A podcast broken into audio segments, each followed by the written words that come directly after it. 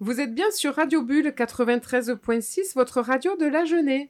Bonjour à tous, Myriam avec vous pour une bulle de sagesse avec les aventures de Jacques et de César pour l'émission Café César. Aujourd'hui, je suis en compagnie de mon partenaire et ami Patrick Fijac. Bonjour Myriam. Et de mon ami Jean-François.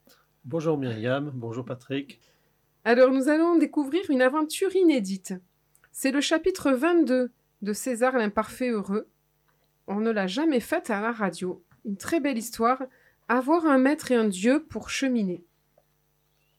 César, César, demanda soudain Jacques. c'est quoi la foi pour toi? Mais César continua de marcher, comme s'il n'avait rien entendu, complètement absorbé par le petit chemin escarpé qui descendait de la colline. Bon, dans ce cas-là, Jacques se posait alors mille questions, seulement parce que le vieil homme n'avait pas répondu à la première. Et tout en galopant derrière lui, il eut brusquement la tête en ébullition. Oh bon sang Mais pourquoi il ne me répond pas? Ce n'est pas la bonne question. C'est quoi alors la bonne question? Et comment on sait que c'est une bonne question? Il s'en fout, il s'en fout. Il continue comme si de rien n'était. Il s'en fout complètement et je galope derrière lui comme un âne. Profitant d'un petit moment plus calme, où César soufflait un peu sur une portion plus plate, Jacques revint à la charge avec un peu plus de prudence. César, tu sais, j'aimerais mieux comprendre la foi. Pourquoi l'humain a-t-il besoin de la foi? Qu'est-ce que la foi pour notre espèce? S'époumonna le jeune homme. Mais César ne répondit toujours pas. Pire encore, il s'arrêta un bref instant pour contempler le village tout en bas. Oh, il n'était plus très loin, peut-être à deux kilomètres, mais c'était en pente raide pour finir. Alors, au moment de repartir de plus belle, César se tourna vers son jeune ami et lui fit un clin d'œil complice en guise d'encouragement pour le dernier effort à fournir. Ça alors, il ne me répond même pas. Et en plus, il me fait un clin d'œil. Il se moque de moi. C'est ça, il doit se moquer de moi. Il s'en fout de mes questions, il s'en fout complètement. Alors Jacques accéléra le pas et doubla le vieil homme sans même se retourner. Puisqu'il ne me répond pas, je n'ai pas besoin de rester derrière lui à me traîner. Et il se mit à sauter comme un cabri sur le petit chemin escarpé. Très vite, bien sûr, il prit une avance considérable sur le vieil homme, qui descendait à son rythme, fort amusé par cette gazelle bondissante. Arrivé tout en bas, quand le petit chemin redevint plat, le feu de la colère avait fini par s'éteindre dans Jacques. La course folle et l'essoufflement avaient eu raison de tout son tumulte. Et bien sûr, en se retournant, il vit César encore à mi-pente et soufflant à chaque pas. Il s'appliquait, le vieux bougre, en prenant grand soin de poser les pieds là où il fallait pour ne pas tomber. Soudain, Jacques eut un peu honte de sa mauvaise humeur envers le vieil homme. Soudain, il lui sembla que son caprice était bien ridicule au regard des trésors que lui offrait César.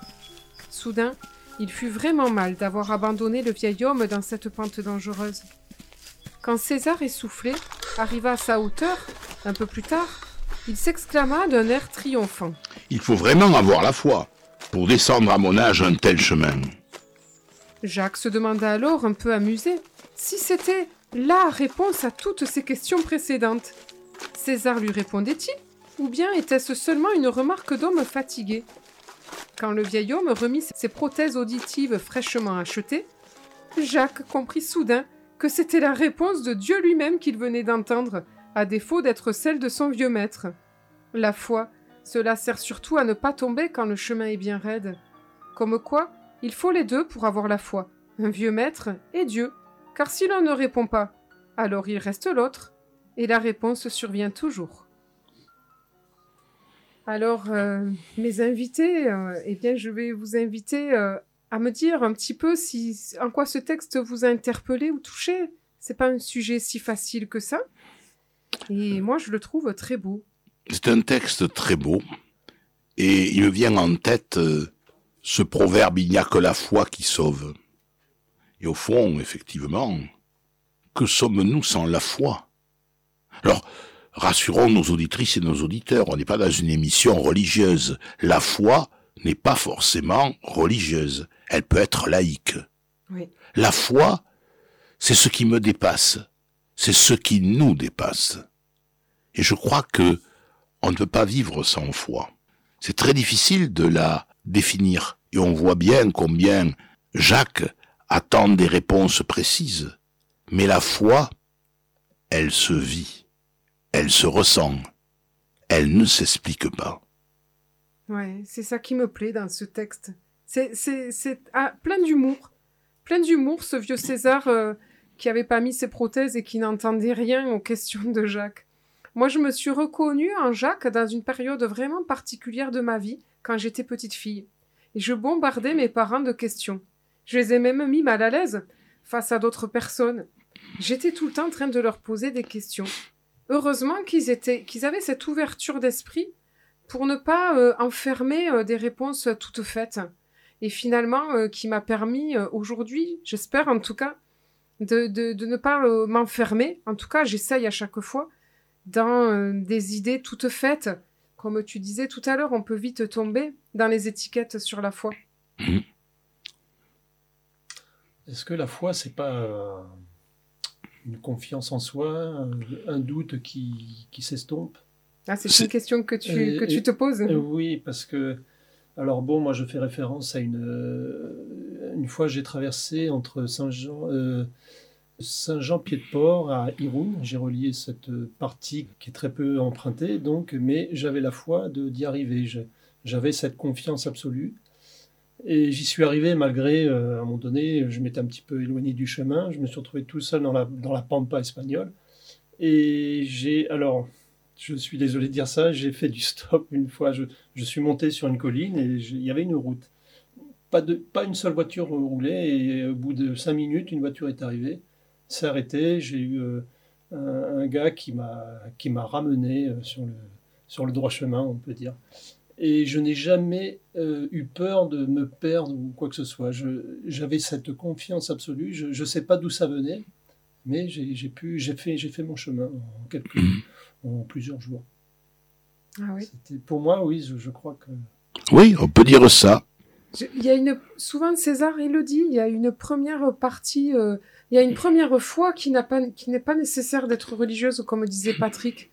Avoir envie du meilleur de soi. Et ça, tout le monde le peut. Mhm. Et on n'a pas besoin de croire en Dieu pour cela. Et puis, dans une deuxième partie, souvent, quand on vieillit un petit peu, eh bien, on a peu- plus besoin d'être relié à quelque chose d'invisible, à quelque chose qui nous dépasse, comme tu disais. Oui, et je crois que ça fait partie. Les neurosciences nous donnent des explications sur ce point. Il y a même euh, des livres qui ont été écrits et qui montrent à quel point euh, justement le lobe temporal droit en particulier est relié à cette foi. Et il y a un médecin qui, euh, Melvin Morse aux États-Unis, qui avait écrit un livre justement sur ce problème de la foi Mm. et qui montrait que euh, on pouvait tous y accéder comme l'a fait Jean-François quand il dit il avait la foi, la foi de ne pas se perdre, la foi, j'allais dire presque, dans sa bonne étoile. Ou pour reprendre euh, l'ami Bernard Monteau, euh, un- son ange. Mhm. Mais oui. Et j'ai envie de partager aussi, euh, par rapport à la petite fille que j'étais, euh, une réponse. Je vais, je vais rendre hommage à ma maman. Ah, c'est bien. Ce, ce qui étonne beaucoup mes sœurs. Je dis oui, moi, j'ai un souvenir très précis où je m'inquiétais par rapport à un petit copain d'école. On avait des débats d'école parce que je suis de Clérac et Clérac, c'est le fief euh, des, des, guerres de religion. Il y avait les protestants, les athées, les catholiques. Et nous, euh, enfants, on était tout le temps dans des débats. Et puis moi, je m'inquiétais pour mon meilleur ami. Puis je dis à ma, à ma maman, mais, mais lui, il croit pas en Dieu. Alors qu'est-ce que ça va, qu'est-ce qui va devenir après la mort?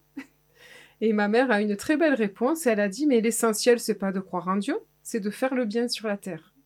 C'est très beau. Elle a été mon César à ce moment-là. Rappelez-vous cette phrase que je cite souvent de, Saint de Saint Antoine de Saint-Exupéry qui disait euh, L'essentiel est invisible pour les yeux, on ne voit bien qu'avec le cœur. Patrick, justement, j'allais vous demander, et vous, par rapport au jeu de Jacques que j'ai sous les yeux là, par rapport au maître et au sage, est-ce qu'il y a euh, autour de vous euh, un sage qui vous a particulièrement, particulièrement inspiré? Là, je- j'en vois quelques-uns. euh, par exemple, Marthe Robin, Mahananda Moyi, ou, encore d'autres personnes, d'autres traditions. Moi, je reviens toujours à ma grand-mère de cœur, qui avait foi en moi, et j'avais foi en elle. Elle s'appelait Madame Marshall, j'ignore son prénom. Sans elle, je ne serais pas là, à vous parler. C'est elle qui, pour reprendre l'expression de Jean-François, m'a donné cette foi qui m'a permis d'avancer. Moi qui étais perdu dans le brouillard, qui était dans une difficulté totale, et elle m'a dit non, tu n'es pas nul. C'est pas si tu veux, tu peux, mais tu peux. Non, tu vas vouloir. Et t'as transmis la foi en toi. Voilà. Alors, Et toi, Jean-François, est-ce qu'il y a un, un maître de sagesse ou, ou une personnalité qui t'a inspiré? C'est le Dalai Lama. Il y, a, une phrase qui m'avait marqué, c'est euh, utiliser la violence et utiliser sa faiblesse. Ou quelque chose, enfin, quelque chose qui, qui veut dire euh, que en fait on est faible en, en utilisant la, la violence. Oui. Peut le, Ah oui, c'est vrai. Et on peut le retourner On peut le retourner, puis effectivement dans les, dans les prisons, ben, c'est pas forcément euh, d'utiliser la violence qui. Alors bon, peut-être que c'est nécessaire par moment, mais c'est pas c'est pas forcément la meilleure solution. Alors, euh, Jean-François parle de prison, là aussi, quelqu'un qui a eu une phrase que moi j'aime beaucoup et à laquelle je pense souvent, c'était Nelson, Mandela, j'allais te le et dire. qui a passé 23 ans de sa vie derrière les barreaux et qui disait « Je ne perds jamais. Soit je gagne, soit j'apprends. Ah oui. Ouais, » Je crois que Moi là, aussi, c'est un, un- un- un héros aussi parmi les personnes qui m'inspirent. Mais moi, quand je lis ce texte euh, sur la foi, tout de suite, il m'est venu euh, Christiane Singer. Je Oui. suis tombée sur une vidéo d'elle. elle est extraordinaire, femme. extraordinaire personne qui, euh, qui euh, justement fait exploser toutes les, les barrières, toutes les limites dans lesquelles on pourrait vouloir enfermer le divin, puisque c'est comme ça qu'elle qu'elle en parle. et, Christi- et Christiane Singer qui nous livre un livre poignant sur les derniers jours de sa vie. Elle sait qu'elle va mourir et elle va tenir un journal. Et tous les jours, elle écrit. Au-delà de ses souffrances physiques, au-delà de ses, de ses regrets et autres, et elle nous livre un, un texte véritablement très fort jusqu'à la fin.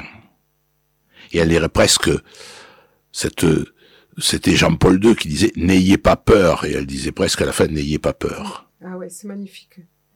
Eh bien, chers auditeurs, j'espère que ces quelques té- témoignages de personnalités euh, vous auront donné envie d'aller approfondir leur vie, d'aller voir qu'il y a des êtres qui nous donnent de l'espoir, et aujourd'hui, on en a vraiment besoin. Merci à vous d'avoir participé à cette émission. Quant à nous, nous nous retrouverons la semaine prochaine pour la suite euh, bah, de ma bulle de sagesse en compagnie de mon invité du mois. Et vous allez voir, vous ne serez pas si étonnés que ça. Belle semaine à tous